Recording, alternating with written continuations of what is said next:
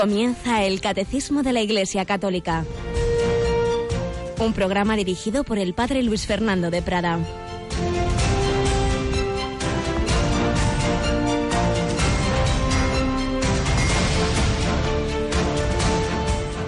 Alabados sean Jesús, María y José. Muy buenos días, queridísima familia de Radio María. En este 14 de diciembre, pero allá por 1591, Fray Juan de la Cruz moría diciendo me voy a cantar maitines en el cielo. Hoy, 14 de diciembre de 2017, celebramos a este gran santo doctor de la Iglesia que enseñó, como, como pocos lo han hecho, esos caminos de la vida espiritual, doctor místico, todos llamados a unirnos con Dios. Esa es la santidad, la unión con el único santo. Solo Dios es santo. La santidad está en unirnos con Él. ¿Cómo? Por la fe, la esperanza, la caridad, dejarnos mover por el Espíritu Santo, dejarnos también purificar por la cruz. San Juan de la Cruz, cuántas cruces en su vida, desde pequeño, cuando pierde a su padre, una familia pobre, humilde, tiene que hacer diversos trabajos para, para poder ir avanzando, consiguen pues le, una, una beca para estudiar, pero realmente su vocación es la religiosa, entra en la orden carmelitana, pero no está en su mejor momento, conoce a Teresa de Jesús y son los instrumentos elegidos por Dios para la gran reforma del Carmelo, pero cuánto sufrimiento, sobre todo esos nueve meses en una cárcel infecta en Toledo que ni le dejan celebrar misa ni, ni comulgar, tiene que escaparse jugándose la vida saltando por ese lugar que podemos ver en las murallas de Toledo, pero años después le harán sufrir sus mismos compañeros de su misma orden, como tantas veces ha pasado en la historia de la Iglesia,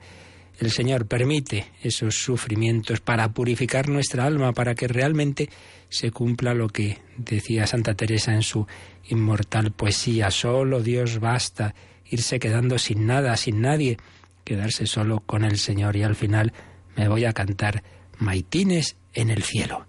Queridos hermanos, hermanas, cada uno de los que estamos ahora aquí en España o en el mundo entero, porque Radio María es seguida a través de Internet por muchas muchos lugares, desde muchos sitios del mundo, podemos tener muchas veces la sensación, el Señor me abandona. Por ejemplo, ¿qué tal has pasado esta noche? Quizá alguno en la enfermedad, con dolores, con angustias.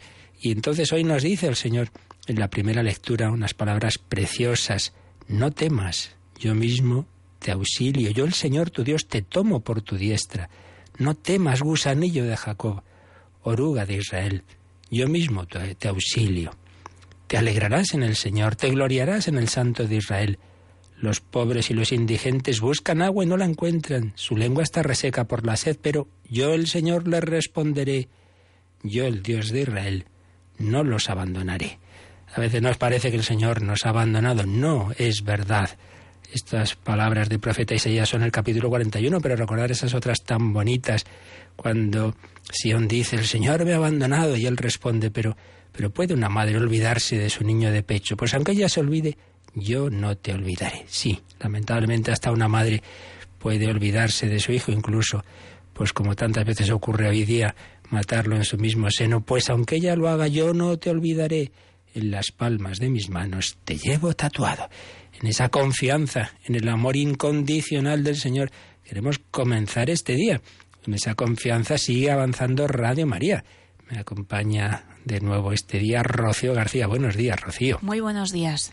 Bueno, Rocío, también en la confianza en la providencia vamos caminando en esa confianza de que el Señor y la Virgen van sacando adelante esta emisora y de que nuestros oyentes tampoco nos abandonarán. Estamos en los inicios, cuarto día de la campaña de Adviento y de Navidad. Y hoy también tendremos una hora especial, ¿verdad? A las 5 de la tarde será hoy ese momento de encuentro con los oyentes en el que vamos a compartir pues testimonios de los oyentes por el correo electrónico, el WhatsApp y también pues eh, podremos ofrecerles y contarles que de discos eh, hablaremos de la radiolina, eh, pues todo aquello que pueden pedir y cómo pueden colaborar con esta emisora.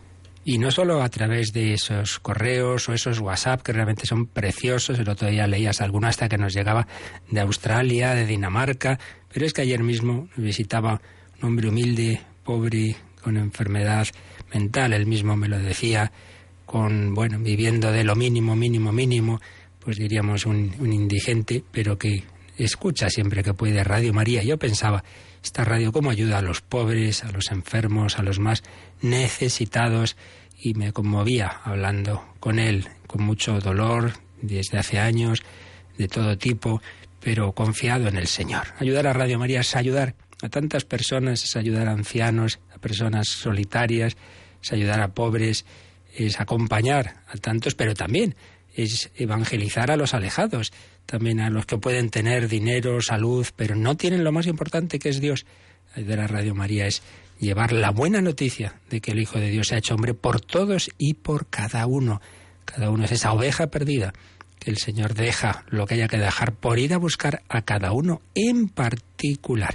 Pues ya lo sabéis, a partir de las nueve de la mañana siempre habrá personas al teléfono al 902 500 518 para ese donativo, para ese regalo navideño que a la vez que es un magnífico regalo apostólico entre tantos discos que podemos ofreceros o esas radiolinas, la, la más pequeña o la más potente que también tiene esa posibilidad de captar la, frecuencia de, de, más calidad, la DAB Plus, en la que emite Radio María en Madrid y Barcelona, pues magníficos regalos apostólicos y a la vez que los solicitáis puede ser la ocasión también de dar un donativo a esta campaña. Todo el día desde las 9 de la mañana, pero como ha recordado Rocío, particularmente habrá muchos voluntarios en esa hora de campaña de 5 a 6 de la tarde. Contamos con la ayuda de todos y de cada uno.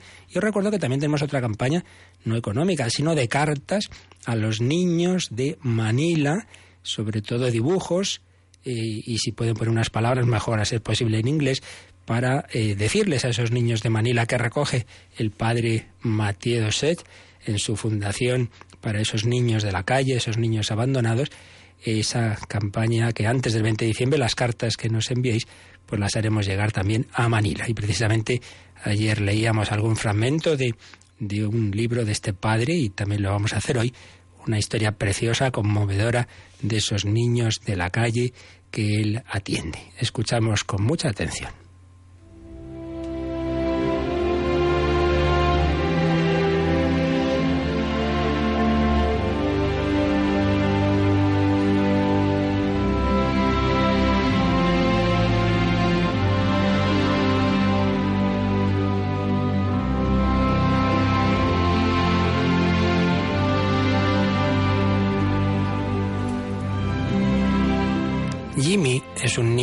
Que los educadores de nuestra fundación encontraron en las calles de Manila cuando apenas tenía 10 años. Habituado a las aceras, había pasado más de dos años vagando de grupo en grupo. Formaba parte de esos niños de la calle raros que no se juntaban con un grupo fijo, sino que preferían permanecer siempre autónomos. Era muy inestable y su terrible historia lo corrobora sin ninguna duda. Jimmy acababa de alcanzar la edad de madurez cuando su padre, a la vuelta del trabajo, sorprendió a su mujer en los brazos de un vecino. Lleno de cólera, apuñaló a su rival a la vista de sus hijos y en el forcejeo tuvo un ataque al corazón del cual nunca se recuperó. La madre en medio del conflicto estaba completamente desorientada y olvidando su responsabilidad como madre, descuidó el hogar familiar y empezó a beber.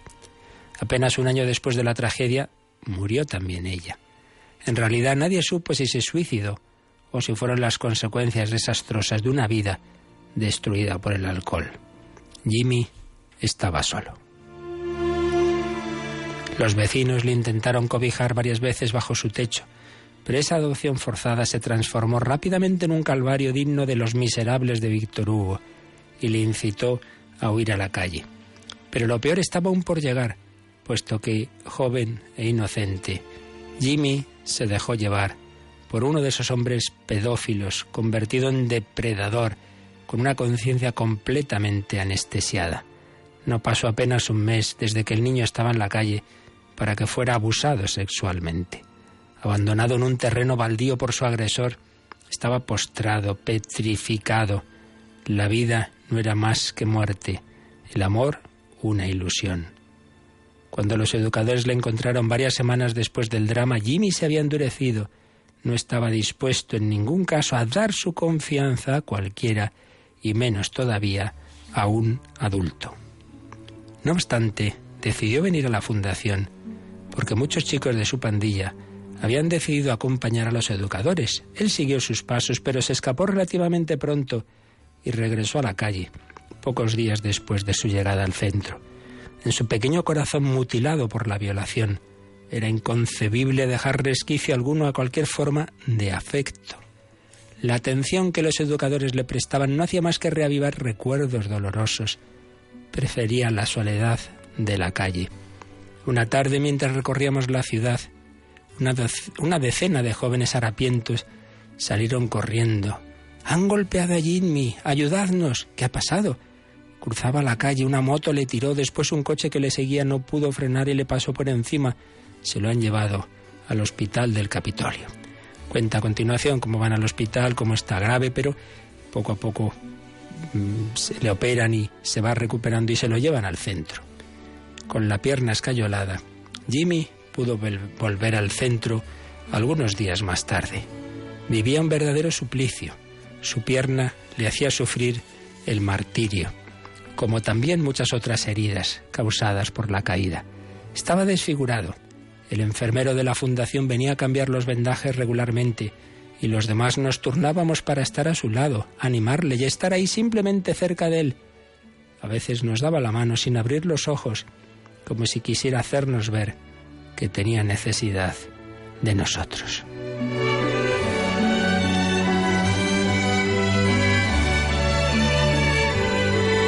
Después de algún tiempo vimos que dejaba caer una pequeña y discreta sonrisa y nos miraba con sus dos canicas negras y cierto aire de resurrección. Había ganado el combate. En cuestión de semanas Jimmy retomaba su vida, podía sentarse en su cama, parecía haber reencontrado la inocencia de su infancia. Una mañana fui a visitarle a su pequeña habitación. Al entrar le vi solo, sentado encima de su cama. Parecía perdido en sus pensamientos. Al acercarme me miró fijamente, dudó un instante y sin decir palabra, se echó en mis brazos y me apretó con fuerza. Casi me ahoga, como si tuviera miedo de dejarme ir. Después se puso a llorar. Jimmy permanecía así un buen rato, no había pronunciado una sola palabra, pero dijo mucho más que con un gran discurso. Comprendí entonces que nuestro joven convaleciente, muy golpeado ya en su corta vida por las adversidades, estaba siendo curado, pero de forma mucho más profunda que la de su cuerpo. Iba a poder caminar pronto, sin duda, pero más milagroso aún, su corazón volvía a latir de nuevo. Aún le queda un largo camino para recuperarse. Sin embargo, Jimmy ha sacado de la herida de su cuerpo la resurrección de su corazón. Comprendió no solo que era digno de ser amado como todos los niños del mundo, sino sobre todo que esta dignidad exige a su vez que él también ame. Colocó inconscientemente el pilar que le iba a permitir no solo experimentar la alegría en el fondo de su ser, sino entrar en ella en el sentido que ofrece el Evangelio. Entra en el gozo de tu Señor. Como dice San Agustín, cuanto mayor fue el peligro en la batalla, tanto mayor es el gozo en el triunfo.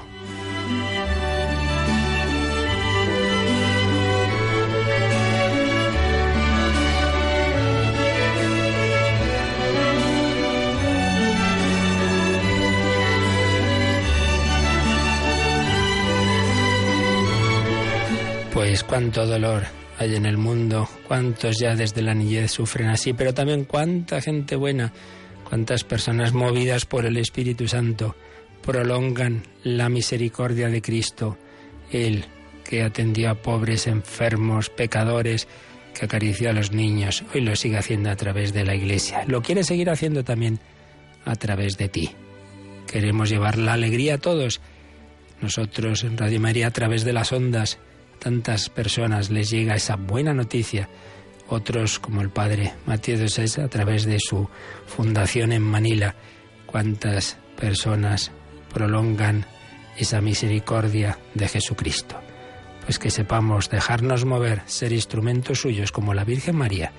He aquí la esclava, he aquí el siervo del Señor. Hágase en mí según tu palabra.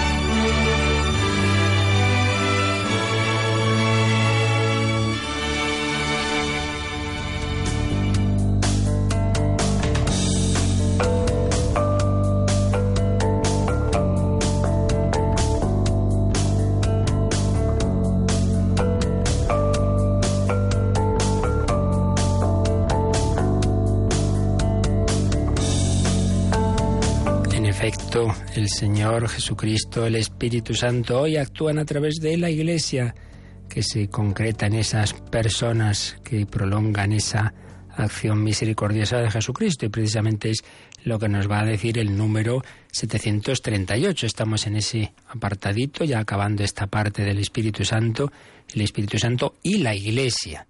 Ayer veíamos el número 737, pues vamos hoy al 738, Rocío. Así, la misión de la Iglesia no se añade a la de Cristo y del Espíritu Santo, sino que es su sacramento. Con todo su ser y en todos sus miembros, ha sido enviada para anunciar y dar testimonio, para actualizar y extender el misterio de la comunión de la Santísima Trinidad. Esto será el objeto del próximo artículo. Y a continuación nos pone una larga cita de un santo padre oriental, San Cirilo de Alejandría. La leemos también. Todos nosotros que hemos recibido el mismo y único Espíritu, a saber, el Espíritu Santo, nos hemos fundido entre nosotros y con Dios, ya que por mucho que nosotros seamos numerosos separadamente y que Cristo haga que el Espíritu del Padre y suyo habite en cada uno de nosotros, este Espíritu único e indivisible lleva por sí mismo a la unidad a aquellos que son distintos entre sí y hace que todos aparezca eh, como una sola cosa en él.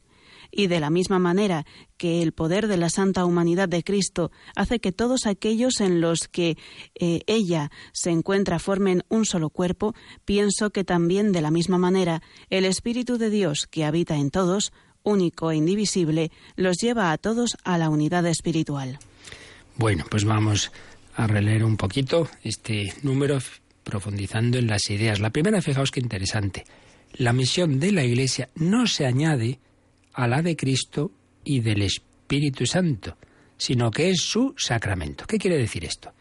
La misión de la Iglesia no se añade a la de Cristo y del Espíritu Santo. En primer lugar, recordamos, lo hemos dicho muchas veces, que los misioneros con mayúscula por antonomasia son el Hijo y el Espíritu Santo. El Hijo hecho hombre, Jesucristo, y el Espíritu Santo, que actúa a través de esa humanidad de Cristo, en primer lugar, en su vida terrena, y ahora a través de la Iglesia. Entonces, esos dos misioneros, Cristo y el Espíritu Santo, no hay un tercer misionero en realidad que luego es la Iglesia, sino que lo que hacen ellos es mover a esa Iglesia como el alma mueve el cuerpo. Pongamos un ejemplo. Yo pienso una idea y la quiero escribir.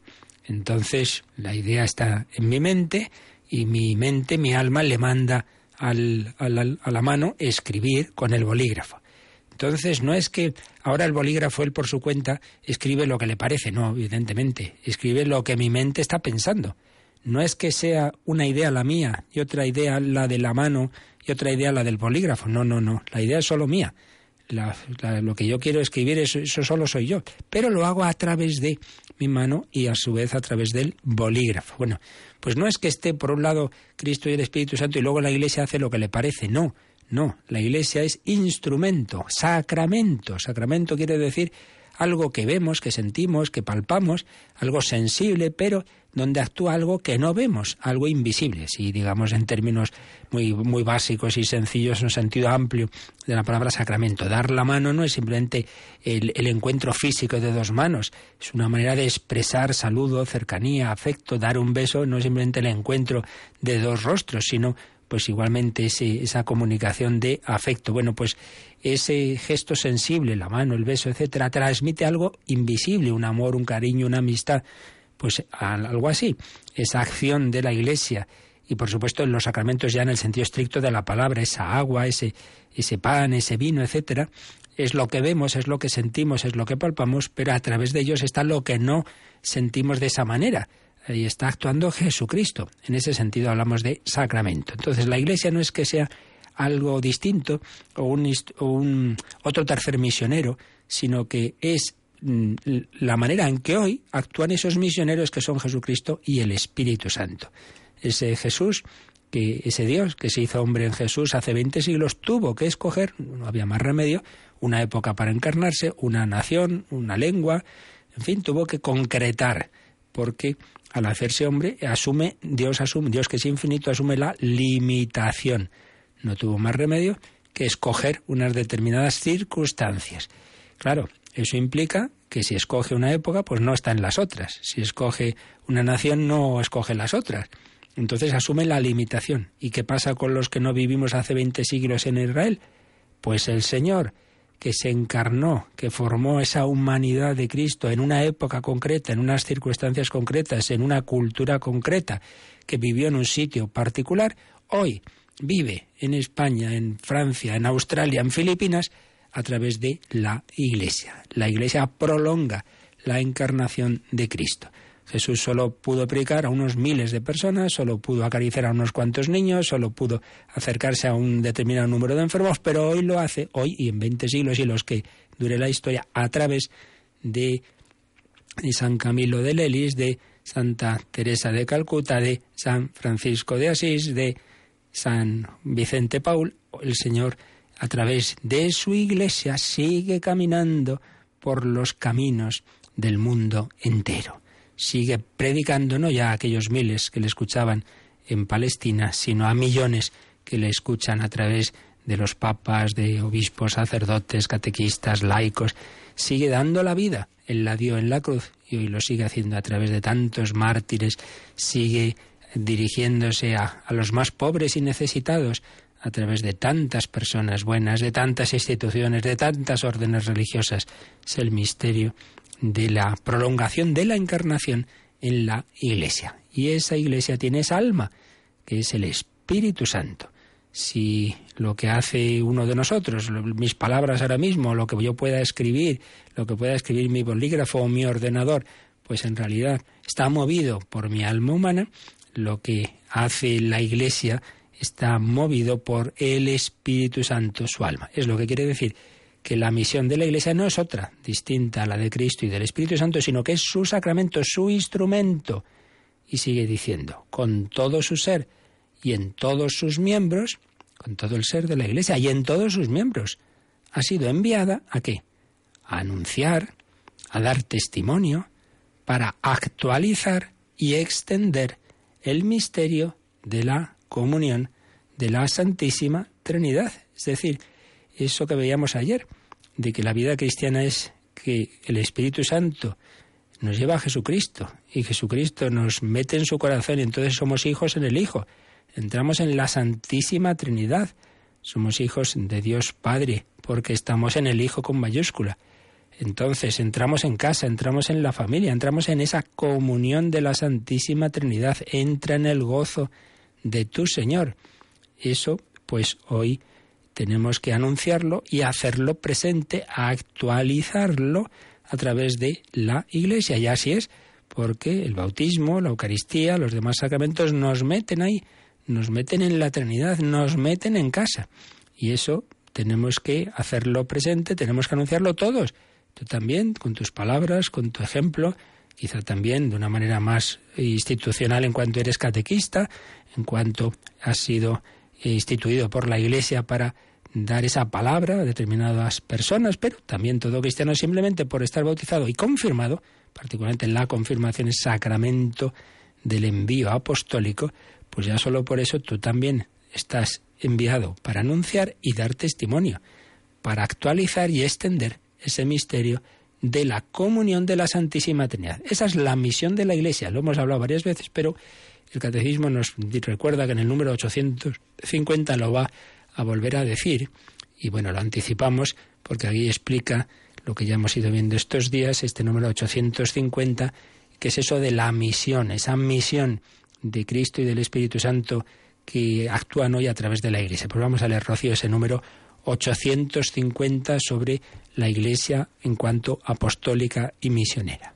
El origen y la finalidad de la misión. El mandato misionero del Señor tiene su fuente última en el amor eterno de la Santísima Trinidad.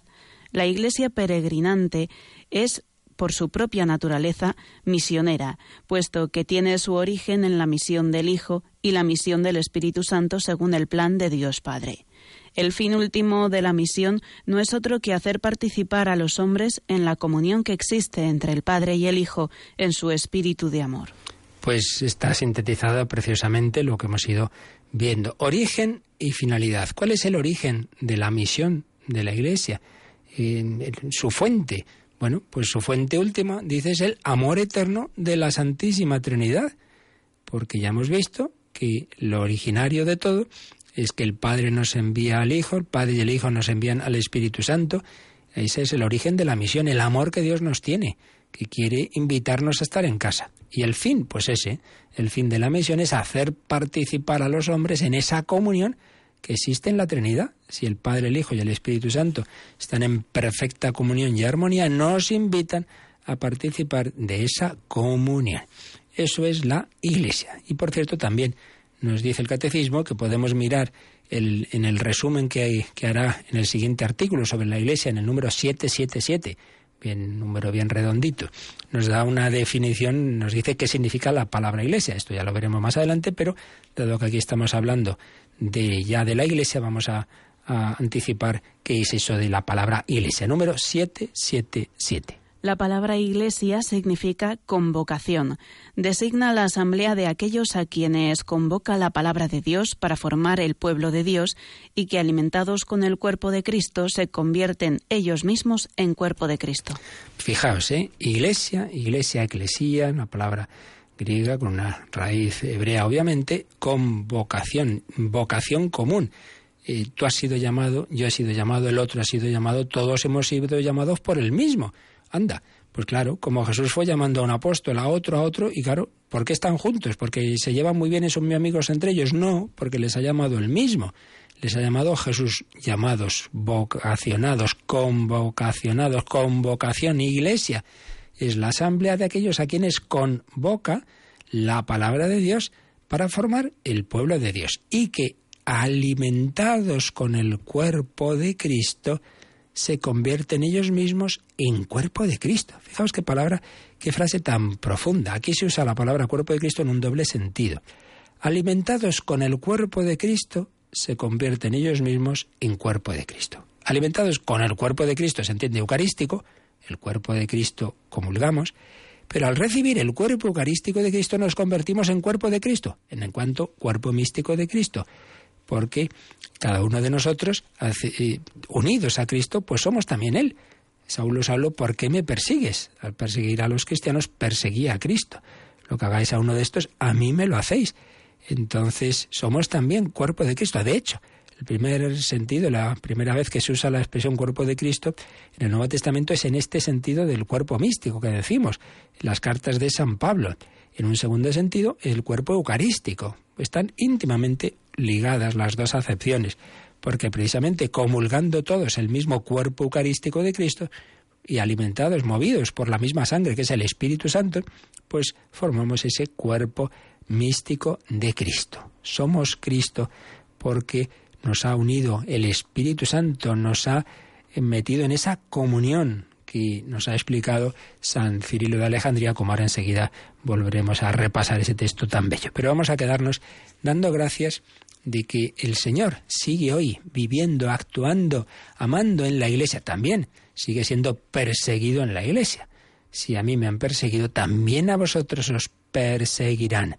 La iglesia hace presente a Cristo, hace presente su palabra, hace presente su amor, hace presente también, ya digo, las reacciones que tuvieron los hombres ante el Señor, buenas y malas, se dan hoy ante la Iglesia. Por eso esta canción tan bella que vamos a escuchar ahora, el padre Gonzalo Mazarras, aunque cantada por Ana y Alfonso, nos habla de esa Iglesia del Señor que vive lo que vivió el propio Señor, lo que vivió Jesucristo. Pues demos gracias de estar en la Iglesia, de ser miembros de ese cuerpo místico de Cristo.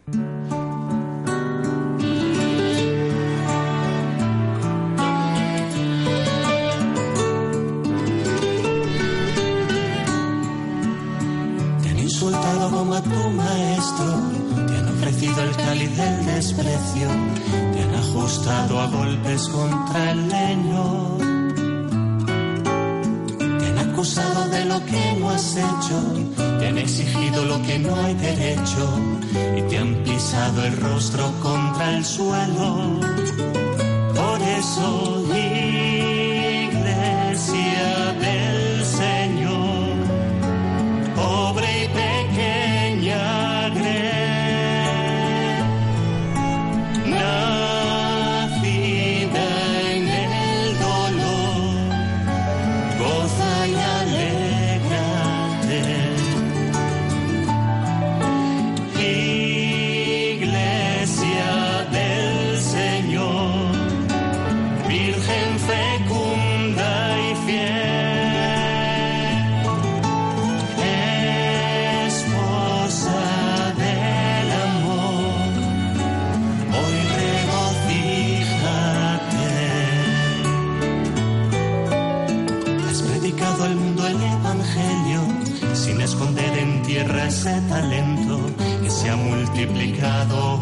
Has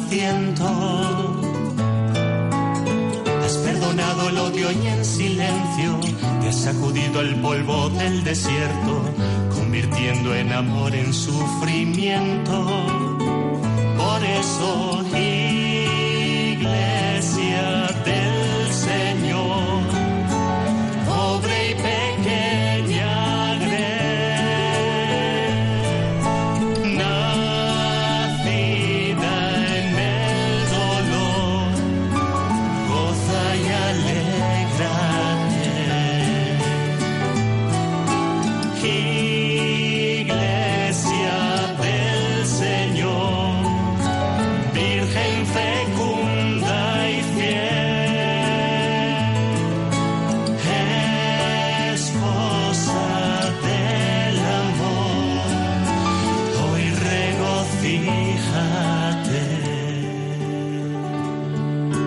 escuchando el Catecismo de la Iglesia Católica con el Padre Luis Fernando de Prada. Iglesia del Señor, cuerpo de Cristo, templo del Espíritu Santo que nos une a todos. Y es lo que ese texto que cita el número 738 de San Cirilo de Alejandría nos recuerda que todos hemos recibido el mismo y único Espíritu, el Espíritu Santo en mi cuerpo hay miembros muy distintos, pero todos están unidos y todos están movidos por la misma alma. Bueno, pues también el alma de la Iglesia es el Espíritu Santo. Tenemos el mismo Espíritu, ese misionero que está en la Amazonía, ese padre de familia que está en ese pueblecito de Castilla, ese sacerdote, esa carmelita, esa profesora, ese religioso, ese obispo, todos y cada uno, ese niño y ese joven, movidos por el Espíritu Santo. Y por eso dice, nos hemos fundido entre nosotros y con Dios, no en un sentido de fusión anónima, sino de profunda unidad por el amor, ya que, por mucho que nosotros seamos numerosos separadamente, y que Cristo haga que el Espíritu del Padre y suyo habite en cada uno, este Espíritu único e indivisible lleva por sí mismo a la unidad aquellos que son distintos entre sí, y lo seguiremos siendo, porque Dios no anula la peculiaridad de cada uno. El, el, cielo seguirá siendo distinto y tendrá su personalidad San Juan de la Cruz y Santa Teresa. Cada uno somos cada uno y sus cada unadas que decimos, pero unidos en el amor, unidos por el mismo espíritu. Y entonces dice San Cirilo, eso hace que todos aparezcan como una sola cosa en él. Y de la misma manera, que el poder de la santa humanidad de Cristo hace que todos aquellos en los que ella se encuentra formen un solo cuerpo, también de la misma manera el Espíritu de Dios que habita en todos, único e indivisible, los lleva a todos a la unidad espiritual. Y esto, como ya comentábamos ayer, no son teorías, esto lo experimentamos cuando te encuentras con una persona que vive tu fe, que vive tu espíritu, de, oración, de, comunión sacramental, que no conoces de nada, que es a lo mejor de otra raza, de otra cultura, sí, pero enseguida te sientes más unido a él que a tu vecino, que está a tres metros de tu casa, pero que no tiene tu fe, que no recibe tu, tu misma eh, Eucaristía, etcétera. La unidad. Pues vamos a ampliar hoy y los próximos días, si Dios quiere, estos números sobre la Iglesia y el Espíritu Santo, resumiendo las palabras que tuvo en la JMJ, la Jornada Mundial de la Juventud de Australia, de Sydney, el Papa Benedicto XVI, porque precisamente se dedicó a esto, al Espíritu Santo, al Espíritu Santo, la Iglesia, la confirmación, y por eso nos, nos puede venir muy bien para profundizar en, en estos temas tan bellos. Voy resumiendo palabras del Papa en la vigilia con los jóvenes del 19 de julio de 2008 y también luego en la misa que tuvo el 20 de julio. Señalaba cómo nuestro testimonio cristiano es una ofrenda a un mundo frágil en muchos aspectos. La sociedad contemporánea sufre un proceso de fragmentación por un modo de pensar que tiene una visión reducida, porque descuida el horizonte de la verdad, de la verdad sobre Dios y sobre nosotros. El relativismo, pues sabemos uno de los grandes temas en que insistió el Papa Benedicto XVI y ya antes como Joseph Ratzinger, el relativismo no es capaz de ver el cuadro en su totalidad. Ignora los principios que nos hacen capaces de vivir y crecer en la unidad, en el orden y en la armonía. Estamos viendo en el catecismo que el Espíritu Santo nos da la unidad y en cambio el relativismo como impide, o sea, hace pensar que no existe nada objetivo común, pues claro, nos lleva a todo lo contrario. Nos lleva no simplemente a un pluralismo de, de la peculiaridad de cada uno, sino a que no haya nada en común. Y por eso no puede haber verdadera unidad desde el relativismo. Como testigos cristianos, ¿cuál es nuestra respuesta a un mundo dividido y fragmentario? La unidad y reconciliación no se pueden alcanzar solo con nuestros esfuerzos. Dios nos ha hecho el uno para el otro. Citaba Génesis, como el Señor nos ha creado en comunión, ya desde la creación de varón y mujer. Solo en Dios y en su Iglesia podemos encontrar la unidad que buscamos. Mirad, esto es muy importante. Una unidad honda, profunda, que a la vez que respeta la libertad y la individualidad de cada uno nos une en lo más profundo, solo puede darse en Dios y en la acción de Dios que hoy es en la Iglesia. Solo en Dios y en su Iglesia podemos encontrar la unidad que buscamos.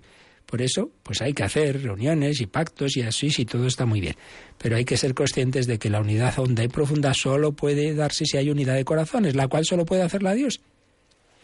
Y seguía diciendo Benedicto XVI, frente a las imperfecciones y desilusiones, tenemos a veces la tentación de construir artificialmente una comunidad perfecta, entre comillas lo de perfecta. No se trata de una tentación nueva.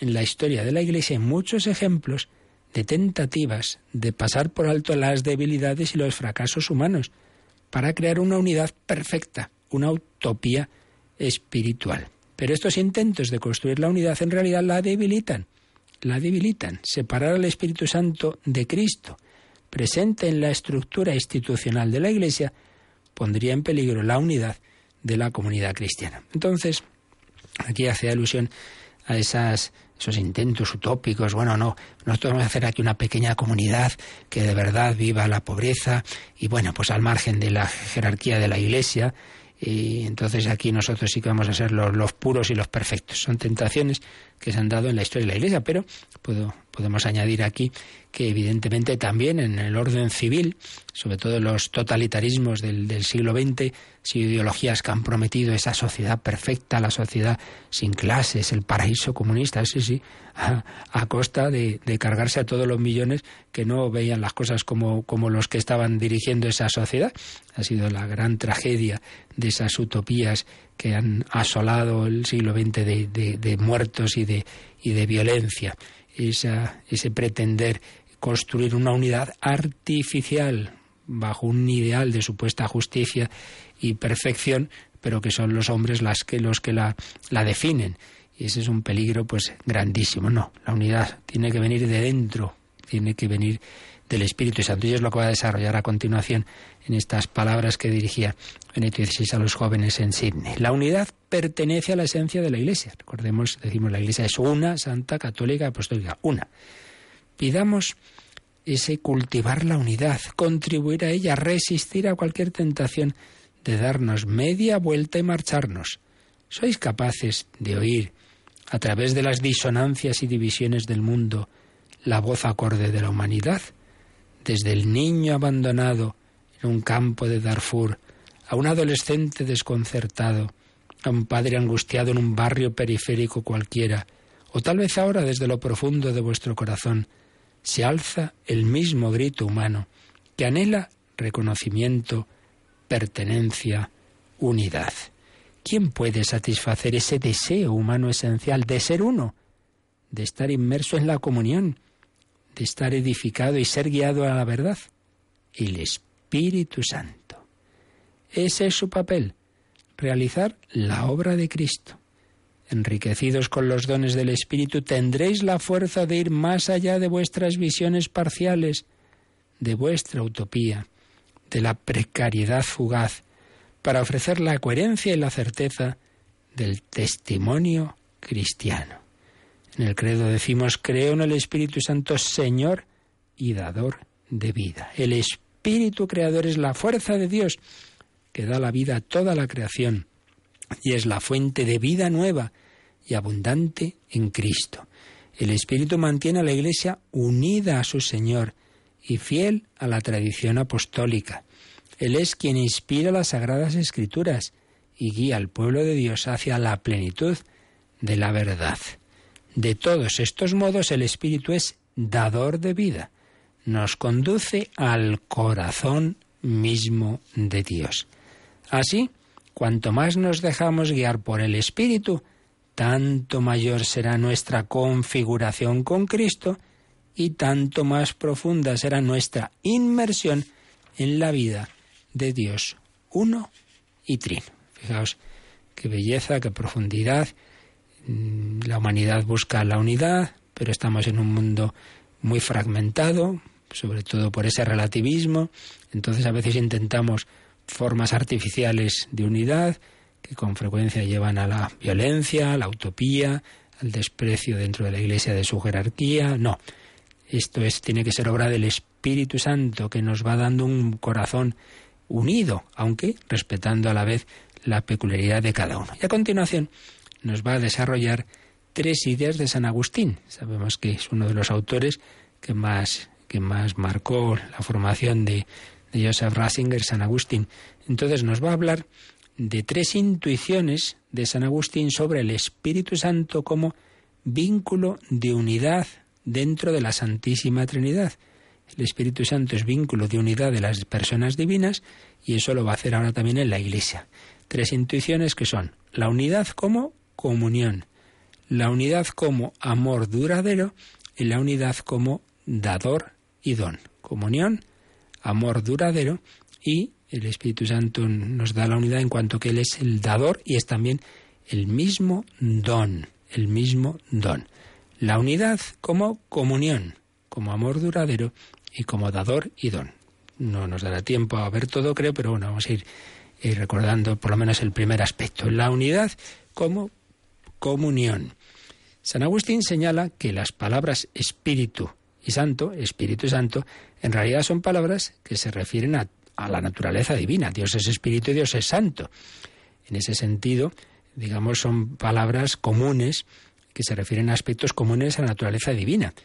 Es decir, esa persona divina eh, lo que le, le, define son algo compartido por el Padre y el Hijo, algo de la comunión de Dios.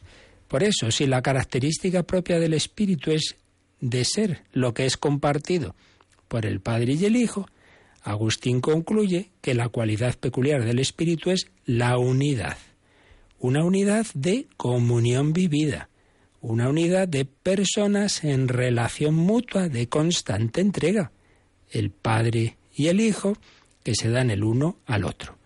Una unidad verdadera nunca puede estar fundada sobre relaciones que nieguen la igual dignidad de las demás personas. Fijaos, lo que es una reflexión sobre la Santísima Trinidad nos ilumina, para la vida humana, la vida social. Las tres personas divinas son, las tres comparten la misma naturaleza divina, no es una más Dios que la otra, no. Bueno, pues también nuestras relaciones debemos tener siempre ese respeto de uno al otro. Yo no soy más que tú, porque pueda tener otro cargo distinto. El Padre, sí, el Padre es principio sin principio, el Hijo procede del Padre, sí, pero el Padre no es más Dios que el Hijo. El Padre y el Hijo no son más Dios que el Espíritu Santo, los tres son el único Dios. Por eso gloria al Padre y al Hijo y al Espíritu Santo. Una unidad de comunión, una unidad de personas en relación mutua de constante entrega. La unidad no puede fundarse en relaciones que nieguen la igual dignidad. Tampoco la unidad es simplemente la suma total de los grupos, mediante los cuales intentamos a veces definirnos a nosotros mismos. Solo en la vida de comunión se sostiene la unidad y se realiza plenamente la identidad humana. Reconocemos la necesidad común de Dios, respondemos a la presencia unificadora del Espíritu Santo, nos entregamos mutuamente en el servicio de los unos a los otros. Primer aspecto, la unidad como comunión, comunión de vida, comunión de personas, en mutua entrega. Segundo, el Espíritu Santo es amor que permanece. Aquí San Agustín se basaba en la reflexión que hizo sobre la primera carta de San Juan, donde San Juan dice la famosa expresión, Dios es amor, primera de Juan 4, 16. Agustín sugiere que estas palabras, a pesar de referirse a la Trinidad en su conjunto, la Santísima Trinidad, Dios es amor, pero se han de entender también como expresión de una característica particular del Espíritu Santo. Reflexionando sobre la naturaleza permanente del amor, quien permanece en el amor, permanece en Dios y Dios en él, dice San Juan, Agustín se pregunta, ¿es el amor o es el espíritu quien garantiza el don duradero? Y llega a esta conclusión. El Espíritu Santo nos hace vivir en Dios y Dios en nosotros, pero es el amor el que causa esto. El Espíritu, por tanto, es Dios como amor. Y decía Benedicto XVI, es una magnífica explicación. Dios comparte a sí mismo como amor en el Espíritu Santo. El amor es el signo de la presencia del Espíritu Santo. Las ideas o las palabras que carecen de amor, aunque parezcan sofisticadas, no pueden ser del Espíritu. Más aún, el amor tiene un rasgo particular. En vez de ser voluble, tiene una tarea o fin que cumplir, permanecer.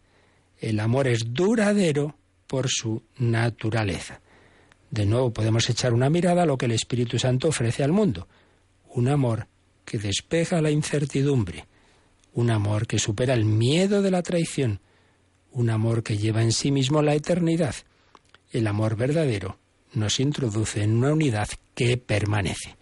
Segunda idea preciosa. El Espíritu Santo es el amor duradero, el amor que permanece. Bueno, nos da tiempo a leer, aunque ya lo expliquemos otra vez con más calma otro día. La tercera intuición. El Espíritu Santo como don. Como don. Y aquí partía San Agustín del diálogo de Jesús con la samaritana. Agustín concluye que el Dios que se entrega a nosotros como don es el Espíritu Santo. El Espíritu Santo es Dios que se da eternamente, al igual que una fuente perenne. Él se ofrece nada menos que a sí mismo Observando este don incesante, llegamos a ver los límites de todo lo que acaba, la locura de una mentalidad consumista. Empezamos a entender por qué la búsqueda de novedades nos deja insatisfechos y deseosos de algo más. ¿Acaso no estaremos buscando un don eterno, la fuente que nunca se acaba? Digamos con la samaritana, Señor, dame de esta agua para que no tenga ya más sed. Pues así se lo pedimos al Señor esa agua viva es el Espíritu Santo, el Espíritu que nos introduce en la comunión de la Santísima Trinidad, el Espíritu que nos da la verdadera unidad, la unidad en el amor, el Espíritu que nos da el amor verdadero, el que dura para siempre, no el amor frágil, voluble, que hoy aparece y mañana desaparece. El amor que llena nuestro corazón, el verdadero don, el verdadero regalo, el amor de Dios. Dios se me da a sí mismo. Se me ha dado el Hijo, se me ha dado el Espíritu. Santo. Señor, dame de esa agua, ven, ven, Espíritu Divino. Pues terminamos una vez más invocando ese Espíritu y también es el momento, si deseáis, para vuestras consultas.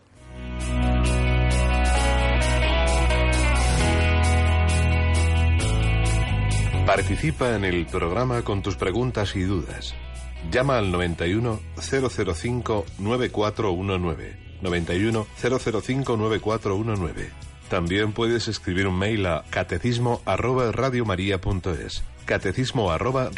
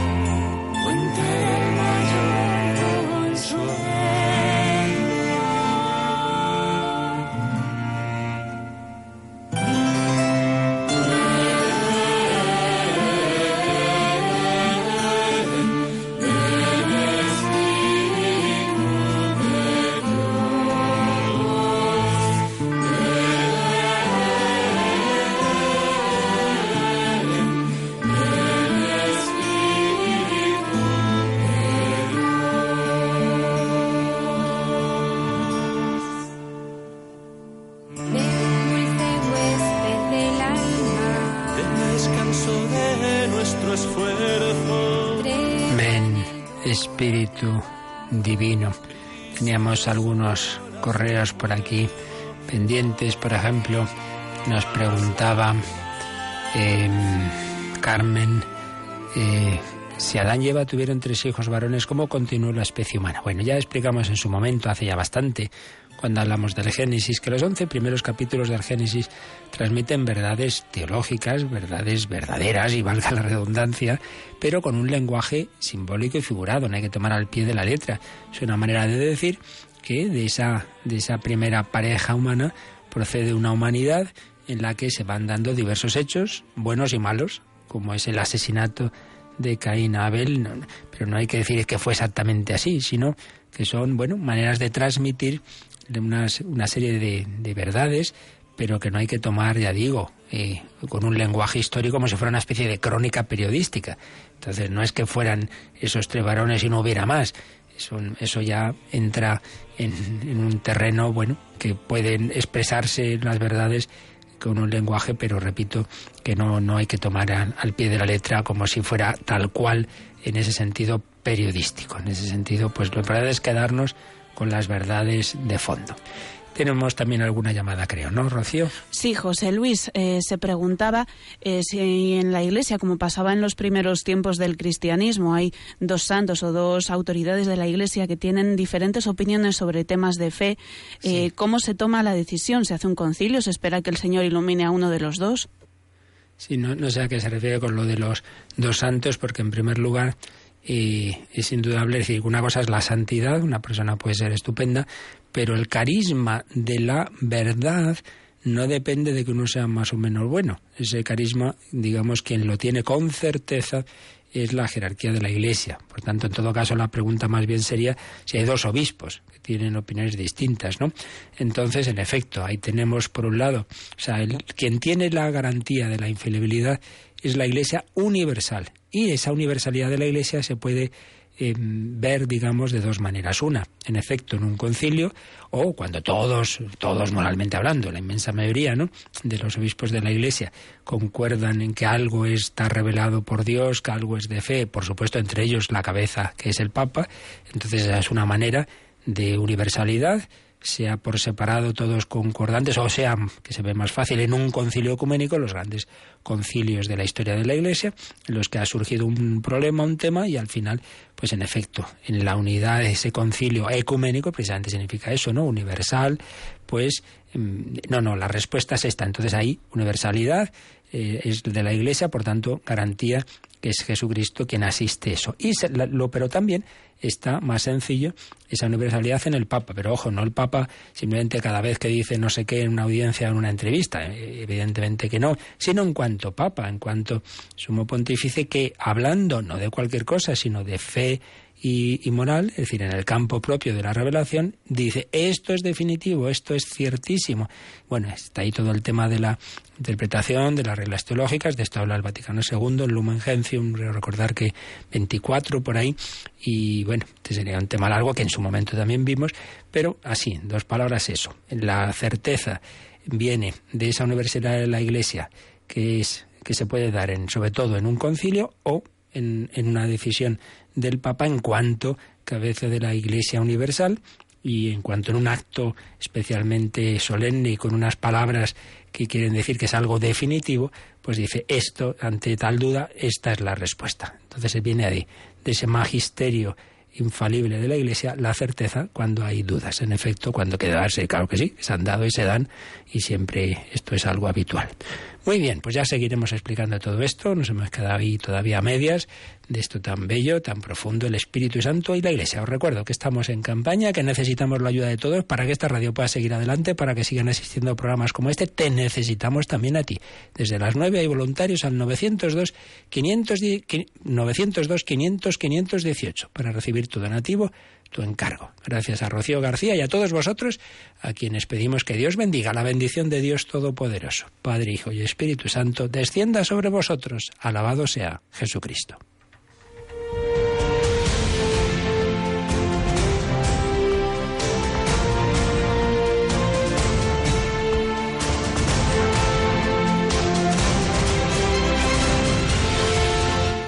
Han escuchado en Radio María el Catecismo de la Iglesia Católica. Un programa dirigido por el Padre Luis Fernando de Prada.